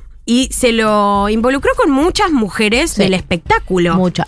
Y de hecho, mucha mujer que quería eh, Él era un sex reconocer. symbol, amiga. Total. No, no, las fotos que, que hay de él en los 90 con las patillas, la camisa, el look de galán, era un sex symbol absoluto. 100%, 100%, y además en muchas eh, famosas eh, tratando de escalar un poco en el mundo, diciendo, che, yo tuve eh, encuentros. Igual que ahora. Así es, así Pero, igual que ahora. pero antes quizá con un poco más de, un- de impunidad. Sí, mucho, eh, un perfil muy seductor, mucho carisma, muchísimo eh, carisma. eh, se lo involucró con Graciela Alfano, con Alejandra Pradón, con Luis Albiñone, con Yuyito González, hasta eh, que, bueno, nada, eh, conoce a Cecilia Boloco en el eh, 99. Se casa con Cecilia Boloco, Miss Universo chilena, la recordamos, eh, 34 años más joven que él. Lógico y esperable. Y tienen un hijo eh, que eh, se va a llamar Máximo Saúl Menem Boloco, que no sé, no sé dónde está ahora, no sé qué se dedica Ahora de su vida. Eh, y se van a divorciar en el 2011, ¿no? Eh, a partir de ahí, lo que pasa con Menem es que se vuelve a encontrar con Zulema, su primera mujer, que eh, durante un tiempo se debatió muchísimo, ah, sí, fue como noticia de Chimentos, de que se habían vuelto a casar. De que efectivamente se habían vuelto a casar y Zulema salió a decir, no, no, mira, yo hice un compromiso de por vida con este señor, pero no me volví a casar. Eh, pero se mantuvo firme al lado de Carlos hasta sus últimos días. De hecho, estaba, estaba con él en su lecho de muerte. Eh, murió en el 2000, eh, si no me equivoco, en el 2021. El 14 de febrero de 2021, hace muy poquito, a los 90 años, sobrevivió a todo. Pero sí me parecía importante destacar esta idea de que siempre que hay un hombre fuerte en la historia argentina, hay historias de mujeres más fuertes atrás, ¿no? De minas que le acercaron libros. Mira que le enseñaron a leer. Fíjate si lees. O te cuento lo que leí yo. Así estás más o menos al día con las lecturas. Viste que hay toda una teoría, esto acá me, me salgo un poco de la, de la columna, pero hay toda una teoría que dice que las mujeres en realidad dominamos al mundo. Buenísimo. Y que, Cuéntame más. eh, y que básicamente tenemos a todos los hombres manipulados. Claro, pero todavía no tomamos por las, digamos, el toro por las astas esa dominación. como que no nos Como hace que Estamos falta. esperando. Como que no nos hace falta, que nosotros ocupamos lugares estratégicos y que hacemos que el mundo se mueva. Eh, Yo creo que es la lectura. a ver, eh, no, no te quiero acusar de machista, no te quiero acusar de machista, pero es la lectura mm, patriarcal originaria, tipo de la mina me tiene cortito, Sí, sí. la mina no tiene cortito, la mina manda en casa. Pero si vos lees, decís, che, Eso voy a arrastrar. verdad. Pero es para mí dominio sobre todo lo que tiene que ver con eh, tareas del hogar, logística, estudios, digamos, está circunscripto a una serie de áreas. Eh, y eh, de que- cuidado. Que, permiten que el hombre pueda ocupar con libertad y tranquilidad los, lugares que ocupan. Por ejemplo, te doy un ejemplo con alguien que conozco, labura en el Poder Judicial. Sí. Eh, eh, eh, mi amiga, esta persona, estudia, lee, lee, lee, lee, lee, le prepara Ah, los sí. fallos para que vaya el chabón y diga el alegato haga su magia. y haga su magia. Pero la que estuvo haciendo toda la tarea intelectual atrás es como que las minas dominamos en las áreas invisibles. Eso es lo que Bueno, sí, ge- gestamos algo de todo lo que de lo que después sucede. Si bien no tenemos el mérito por aparecer, eh, sí hay algo eh, en cómo esos que vos ha- hablás, tipo, bueno, espacios de, de la vida, de la familia, del cuidado, de ser contención, viste, de, Sí, de ser compañera en algún Te punto. preparo la, la ropa, la casa, No, los ser pibes la para amante, que vos puedas. ser la amante 25 años Sí. de, de- un hombre que, bueno, es, es Menem, es un apellido, El ¿no? mismísimo. Es un apellido. Y vos decís, ¿quién era María, Ana María Luján? Bueno, la persona que probablemente le acercó Los libros. El linaje el y los linaje, contactos. estructura eh, y, y sostén, digamos, siendo una mujer divorciada con dos hijos. ¿No? Se cagó en todo, dijo, tipo, yo voy a salir con este muchacho. Estaba convencida. Lo voy a convertir. Y en algunas notas que le hacen a Ana María y entrevistas que ella tiene, ella está convencida de que fue realmente fundamental para construir lo que después nosotros llamamos menemismo. Y probablemente tenga razón. Y probablemente tenga razón. Eh, y pe- pensaba mucho en esto de, eh, che, como, qué loco cuando eh, hay estos personajes, ¿no? Que nosotros categorizamos y, y caracterizamos eh, de mil maneras, ¿no? Porque Menem también es todo lo que está mal, pero también es, es la representación de una síntesis, de una contradicción. Es peronista, no es peronista. Se, se disputa mucho el sentido de lo que fue los El 90, la reconversión de- del peronismo, esta, eh, este fin de la historia que él viene y asume y de repente, bueno, encarna eh, un, un nuevo régimen económico, político, social en la Argentina. Y en el fondo hay lugares muy específicos de su historia biográfica donde su madre diciéndole, no vas a seguir con esta mujer, te vas a casar con Zulema. Esta mujer, Ana María, ay, dándole libros, Zulema bancándola toda la vida y volviendo ya cuando se está muriendo, con un hijo muerto en el medio, producto de una polémica que todavía no se resuelve. No. Eh, vínculos con el narcotráfico, digo, mujeres alrededor siempre ocupando lugares Por eh, con una herencia muy importante, ¿no? Porque acá podríamos determinar que la casta no era Menem, sino Ana María Luján. Sí. Eh, Acá está es el otro. y la casta es el otro, y al final eh, siempre, siempre salen bien parados y siempre eh, logran sintetizar algo de la historia argentina en estos apellidos, en estos nombres, y, y que siempre es gratificante volver a leer, bueno, con otros ojos y ver. Efectivamente, que hay de las relaciones interpersonales familiares, por lo menos en la Argentina, que determinan las condiciones de posibilidad de muchas cosas, ¿no? Eh, y ahí está, eh, y ahí está para mí algo, algo que yo no conocía particularmente la historia de Menem eh, y que me voló mucho la cabeza. Hay mucho, recomiendo mucho el libro posta del jefe de, de Gabriela Cerruti, eh, que está muy bien escrito y que habla mucho de, todos estos encuentros que, que Menem tiene con el peronismo de una manera muy que, bueno, se la acercan, ¿viste? Y se la acercan mujeres. 1526 en la República Ar- Argentina, esto fue House of Castas eh, de Menem, gracias, Becha, el último House of Castas del año. El último. Eh, nosotros vamos a escuchar eh, Marina Bertoldi o Marina Bertoldi, bien. Con Fonso featuring Marina Bertoldi con Salir del Confort. Quédense porque en minutos va a estar acá Gaby Pepe hablando del acto de asunción de mañana y todo lo que se viene. Y todavía tenemos media hora más de programa por lo menos.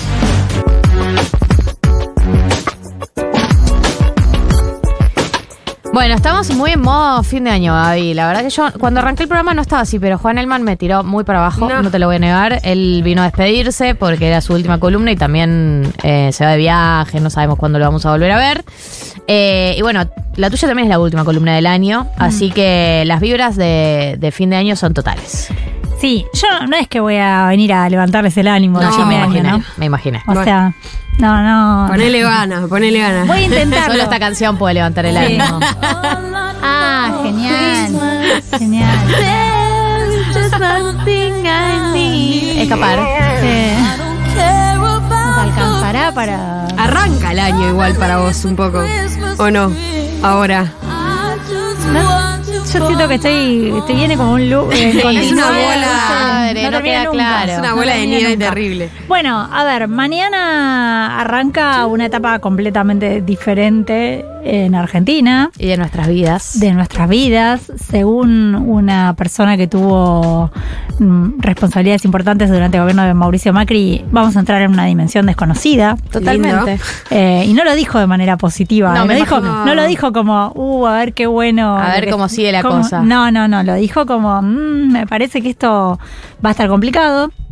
Eh, mañana va a dar Javier Milei eh, su discurso de Asunción como una primera señal ¿no? de lo que se viene. Lo va a dar eh, de espaldas al Congreso Nacional.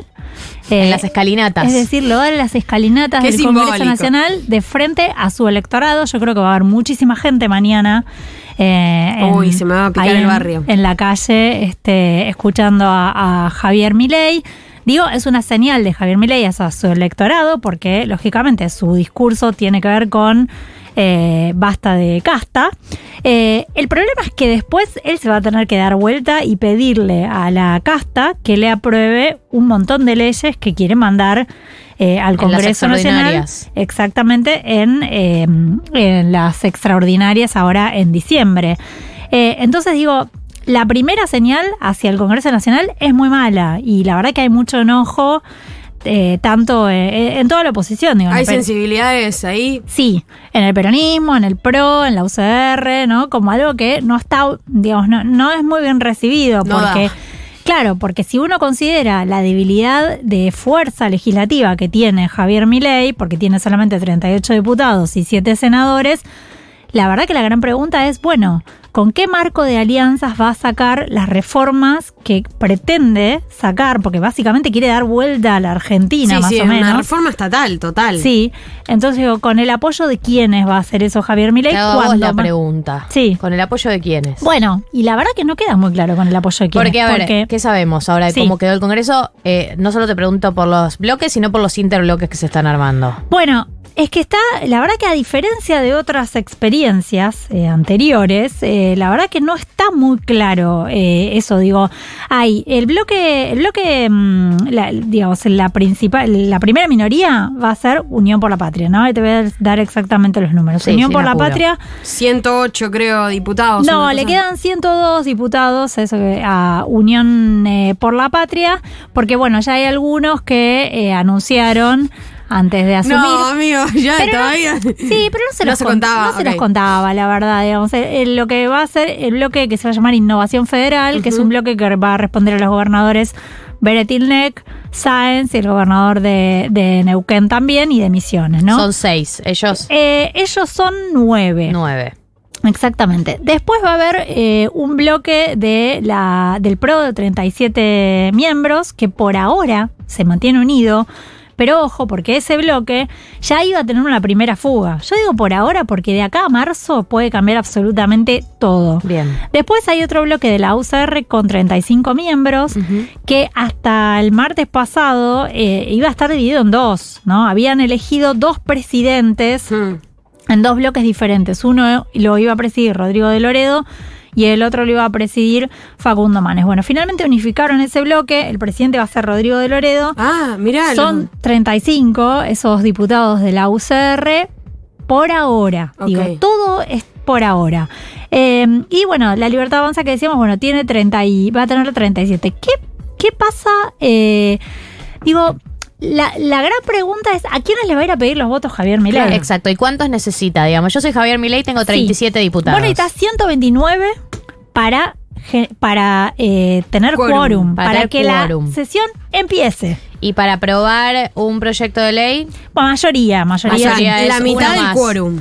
eh, un voto más que el sí, otro, digamos. bueno, la cosa, sí, mayoría, puede ser es mayoría simple, digamos, la, la mayoría de los que estén ahí, ¿no? Pero el tema es que no queda claro cuál va a ser su marco de alianza, porque Javier Milei supuestamente iba a hacer un acuerdo con Mauricio Macri. Sí. Cuando uno empieza a mirar el gabinete, medio como que ese acuerdo con Mauricio Macri no está cumplido, ¿no? no Mm, las cosas que pidió Mauricio Macri no se las Tampoco dio. está roto, tampoco está roto. Bueno. No está roto, Claro. pero no es lo que pidió Mauricio Macri. Ok. Digo, eh, Patricia Burrich entró al gabinete en un acuerdo eh, particular que hizo, ¿puedo ¿no? por privado. Es una precisión personal.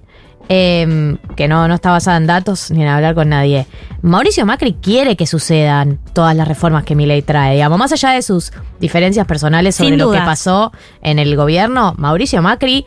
Eh, Milei es como se, se dice, Milei es la versión desinhibida de Macri y Macri quiere que sucedan estas cosas. Total. Claro, pero Totalmente. no es lo mismo que pase una reforma sin vos conducirla políticamente. Claro, eh, Mauricio Macri quiere que todo eso suceda, pero el problema es que Javier Milei le incumplió lo que habían acordado, por ejemplo, que eh, Cristian Ritondo, habían acordado ¿no? que Cristian Ritondo iba a ser presidente de la Cámara de Diputados, eso no sucedió, el presidente de la Cámara de Diputados es Martín Menem, y ahí hay ya un un primer problema, ¿no? Entre ellos, más allá de que uno puede decir, bueno, el rumbo es el que Mauricio Macri quiere, eh, Toto Caputo va a ser ministro de Economía, y uno puede decir, bueno, Mauricio Macri es una persona que le va a caer en gracia porque fue su ministro, sí, ahora llegó bien Ma- Mauricio Macri, no. Claro. Eh, ¿Y qué pasa con Martín Menem? Bueno, Martín Menem tiene el apellido Menem y creo yo es lógico lo que pasó, ¿no? En el sentido de que eh, está el, el peronismo eh, planteó, bueno, en la línea de sucesión presidencial tiene que haber alguien de la Libertad Avanza. Entonces alguien de la Libertad Avanza se tiene que quedar con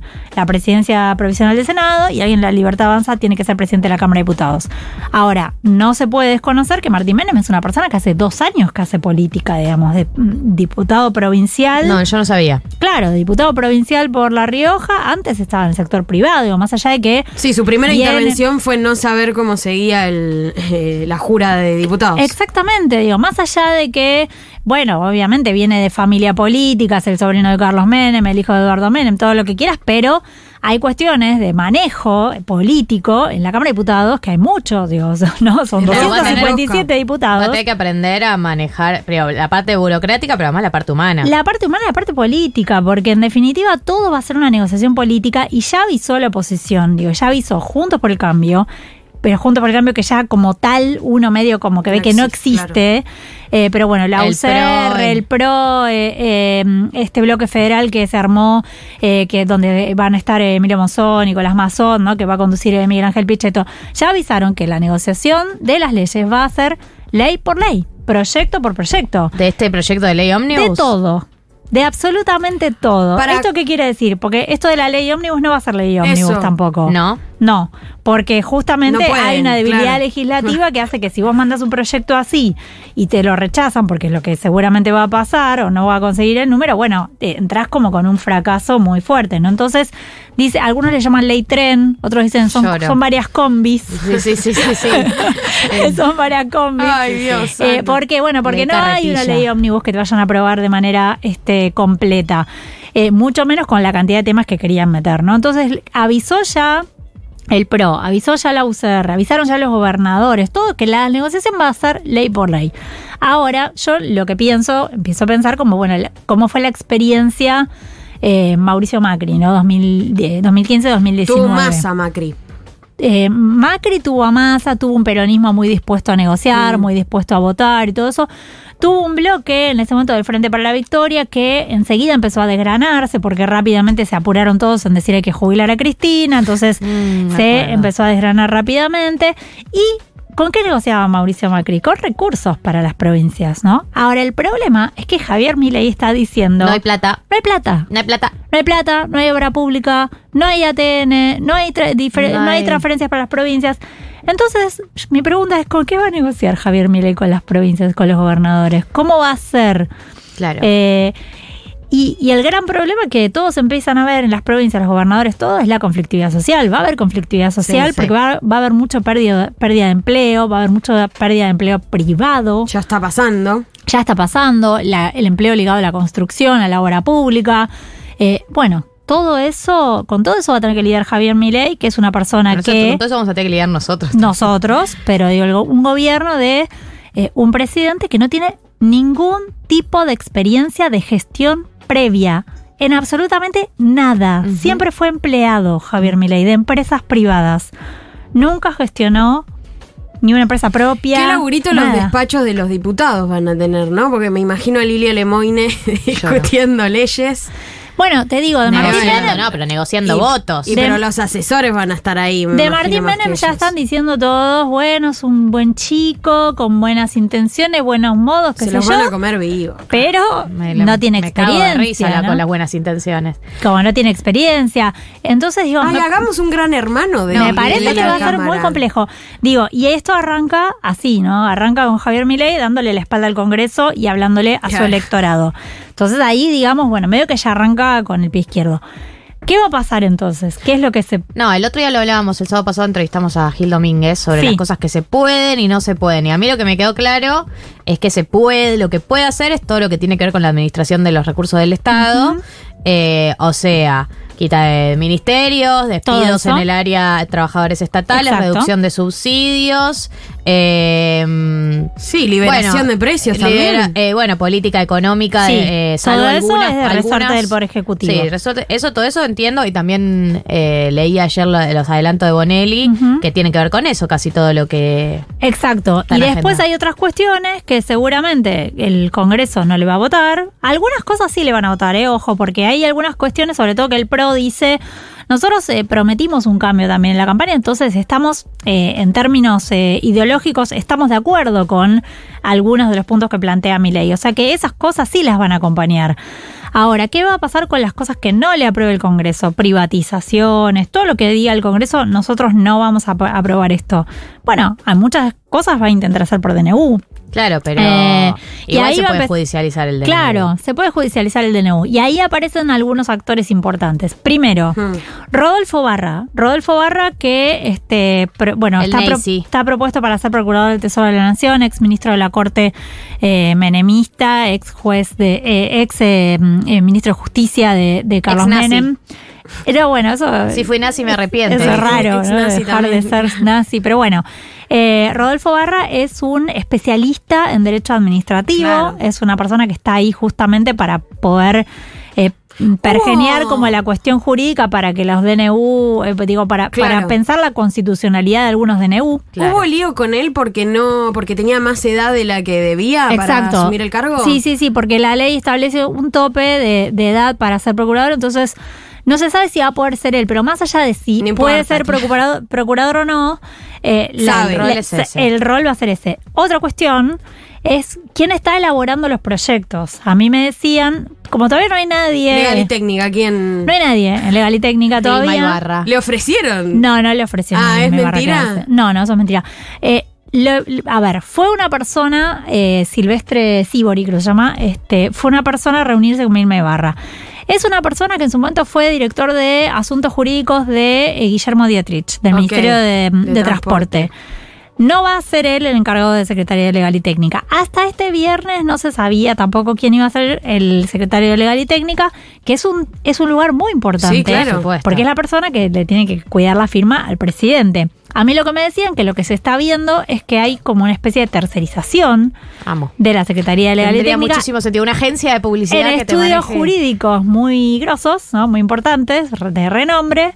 Eh, y que seguramente oh, Barra eh, será quien haga una supervisión de algunas Es cuestiones espectacular, legales. que, es espectacular que empiecen a tercerizar el Estado. Eh, Eh, y bueno, y después entra Cotiza, otro cotiza. actor, Es increíble. que es Mariano Cunio Olivarona. Claro, Oh, me imaginé. Me encanta Ministro de este- los Justicia. 90 En algún, bien. en algún lugar entra to- él en todo esto. Ministro de Justicia, Claro. hombre de muchísima relación eh, con eh, Comodoro Pi Con y especialmente federales. con los jueces federales del fuero contencioso administrativo, No. Que es donde van a ir a caer todas las impugnaciones Claro, lo que constitucionales decía. oh, a, eh, a todos los DNU que vaya a sacar. Bueno, igual él dijo que hay buenos jueces en el contencioso Sí. administrativo también. Ey, pero una carpetita no se le niega. Él nos dijo, ah, Andrés me dijo que los jueces son Eran muy buenas honorables. personas. Vamos a llamar a Andrés. A ver No. qué opina ahora. No, no, a ver, esa es la idea. Después que vaya a salir es otra cosa, ¿no? Digo, la idea No, está y- pensada de esta manera, Y ¿no? que hay algunos asuntos eh, por lo- en los cuales se puede regir por DNU y hay otros que no. Penal no se puede. Claro. Hay algunos, hay algunos que son tipo, ayer damos el Penal ejemplo. tributario no. Pero eh, damos el ejemplo más eh, eh, claro, la ley del aborto no se puede derogar por DNU. No, no, claro que no, no, no se puede. A ver, Debe digo, ser lo que menos alquileres. les interesa igual. Alquileres. Sí, bueno, vamos a... Ley de alquileres. Sí, eh, el tema realmente es que eh, no después, funciona ojo, después el DNU tiene que ir a la bicameral de DNU del Congreso, que lo puede rechazar. No hay mucha historia. sí, no- no de son muy rechazo. rechazadores. No son Algo que- rechazadores. Porque cuando no se conforma la bicameral de DNU, de, queda vigente. No, entonces hay toda una cuestión en el medio que es este va a ser complicada, sobre todo estos primeros meses. Pero está claro, perdón, eh, no, no. Digo que está claro que mi ley viene con todo Sí. a presentar Eso está clarísimo. todas estas reformas muy de fondo. Pero hoy leía una nota, yo esta información no lo tenía, pero hoy leía una nota que decía que va a demorar en mandar las leyes, los proyectos, Sí. Porque encontraron que tienen muchos pro- problemas legales, ¿no? Justamente, que hay Claro. muchas cosas que no se pueden hacer Claro, como que las literalmente no se pueden. Exacto. Pensaba dos cosas. Una que tenía que ver como co- cuál es la firmeza de este Congreso en términos de eh, bloques y qué sé yo. O sea, como que puede pasar que la semana que viene se rompa todo, se armen otros bloques. Ve- ves que ahí hay como, más allá de la, de la debilidad de la fuerza legislativa que tiene mi ley, el Congreso tampoco está muy firme. Mira, eh, yo pregunté por eso, sobre todo por el bloque del peronismo, por Unión por la Patria, digo, porque es el- la prim- va a ser la primera minoría y considerando el antecedente de 2016. Claro. En principio, Estamos todos eh, contentos. está todo contenido dentro de ese bloque. Hoy, Por 9 ahora. de diciembre del Hoy 9 de 2023. diciembre. Tuvieron una buena reunión esta semana, ratificaron a Germán Martínez como presidente del bloque. Dicen muchos, ¿no? Que de los errores se aprende, que se aprendió mucho de la experiencia de Mauricio Macri cuando en su momento rompió una parte del peronismo. ¿Y cuándo volvieron? ¿En qué momento volvieron sí. a unificarse? No me acuerdo. Después de la, de, eh, la, inte- de la reforma previsional de 2017, cuando la calle se pudrió, digamos, y cuando la gente salió a la calle a, a bajarle el pulgar al gobierno de Mauricio Macri, ahí el peronismo 2018 empieza las, las negociaciones de reunificación. Entonces, hay un aprendizaje, ¿no? De esto no sirvió, no sirvió porque después incluso quedaron señalados, ¿no? Los dadores de gobernabilidad. Sí, sí. Entonces, bueno, también obviamente los gobernadores van a- tienen sus dificultades, tienen sus dificultades presupuestarias y entonces en un punto no sé cuánto tiempo van a bancar Mm. diciendo no le votamos nada, ¿no? Claro, claro. Este, pero sí hay una conciencia de la sociedad eh, va- eh, nos votó el 44% para decirle no a este modelo. Exacto. Para que, mm, por ejemplo, no se pueda llevar adelante la, privatización de IPF. Y además si empezás a repasar algunas cuestiones eh, eh, que ya empezaron a dar vuelta a algunas encuestas, eh, las encuestas dicen que la sociedad en su enorme, en su mayoría, 60% más o menos, tampoco está de acuerdo con un ajuste. Eso es lo, eso es lo, Bueno. lo más llamativo, Yo lo ¿no? lamento mucho. Yo Y lo bueno, lamento mucho les por la tengo una gente que lo- noticia, chicos. No, yo lo lamento mucho por la gente que lo votó eh, y Pensando- no está de acuerdo con el ajuste. Bueno, esto es lo que votaron. Mira. está bueno que se enteren en algo. Eh, hay en una algún momento se iban a enterar. No, pero Exacto. Nos Una- van a coger, boludo. No. Una está bien, digo, pero no es un tema de Sí. saña de mala leche, digo, en algún momento se iban a enterar. No es que nosotros también estamos anunciando el apocalipsis hace meses porque estamos aburridos. Lo que pasa es que escuchamos cosa- lo que lo que dice, que una cosa es escuchamos el- lo que dice Javier Milei y Sí. lo tomamos en serio. Pero lo que pasa es que una cosa es el 30% que lo votó en la primera vuelta, Javier Milei, como convencido de esas ideas, y otra cosa es el porcentaje que 55, se agrega claro. después para, eh, de re- digamos, de rechazo al gobierno, por decirlo de alguna forma, rechazo al peronismo. Hay una encuesta que sacó esta semana, eh, que sacaron esta semana eh, Alaska y 3.0, eh, que la publicó el otro día Juan Cobrel, decía eh, grados, bueno, de acuerdo con algunas cuestiones, bueno, acuerdo con la eliminación de la obra pública, 52% no. 38% sí. Acuerdo con la dolarización, 54,6% no. 32% sí. Fíjate que el 30, el 30% es el, El 30 núcleo de duro. Milei. Era una semana más de campaña. Shock eh, y la, y la dábamos, Shock versus gradualismo. Usted, ¿con cuál de estas frases está más de acuerdo? Bueno. Escuchen este número porque No, es que me deprime, boludo, me deprime tipo que tenemos una sociedad eh, progre, pero que vota... hay que aplicar políticas gradualistas aunque tome más tiempo estabilizar la economía. No, nadie piensa eso. Ni siquiera nosotros. 60,6%. Ni siquiera Claro. nosotros pensamos eso. No, bueno, bueno. 60,6%. No existen. ¿en No, qué- pero está- ¿Cuándo fue el último gobierno? ¿O cuándo fue la última vez, si es que tenemos algún antecedente, de que un gobernante, candidato o persona ya del poder te diga, che, tengo un proyecto, pero es de acá a ocho años, así que van a tener que tenerme paciencia? No existe esa conversación No en existe. Argentina. Es un país de la inmediatez. La gente. Y todos, y nosotros, y yo, nadie tiene, ni conocemos la previsibilidad, ni tenemos fe en la previsibilidad como para poder apoyar un proyecto que no te ofrezca resultados de seis meses a un año. Hay algo de todo esto, de, de- de estos números, de estas expresiones que decís, bueno, igual hay un espejo de, de que está muy roto el lazo entre representación y, y ciudadanía, porque si durante una campaña que fue larguísima, fue larguísima. Todo el año. Y todo se dijo. Sí. O sea, todo fue dicho. Vos decís, che, ¿cómo puede ser que igual, a pesar de todo esto, se, se votara a, a un proyecto que va a encarar esta reforma estatal de esta manera? Sí, bueno, ahí, acá hay un problema muy, muy profundo para que no se, no se haya escuchado lo que se advirtió. Y todavía peor, como que no se propuso nada. Bueno. En el momento, las últimas semanas era como, che, es obvio que acá hay que hacer un ajuste. Sí. Y, y- y eso es también Bueno, eso creo que le va que le queda al peronismo para lo que viene, un- una reflexión muy profunda de, sobre todo estos últimos 10 años, ¿no? De, de, de qué Uy, tuvo. Reflexión sobre los últimos 10 años. Y bueno, sí. Tu vida, sobre qué estuvo proponiendo, qué escuchó de la sociedad, qué cosas no vio del votante, cómo fue cambiando la sociedad, cómo fue votante, cómo fue cambiando el votante, eh, qué votante perdió, porque eso, eh, digo, el votante Javier Milei también en parte es un votante que perdió el peronismo. Entonces, digo, hay muchas cuestiones que obviamente va a haber que tiene que reflexionar la dirigencia, eh, que tiene que renovar también. Digo, me parece que eso empieza a aparecer. Eh, lo que sí está claro que se vienen unos meses de mucha conflictividad. O sea, por lo pronto uno puede decir, bueno, los primeros meses van a ser de paciencia, de bueno. Sí, eh, ponele. hay que dejar que estabilice.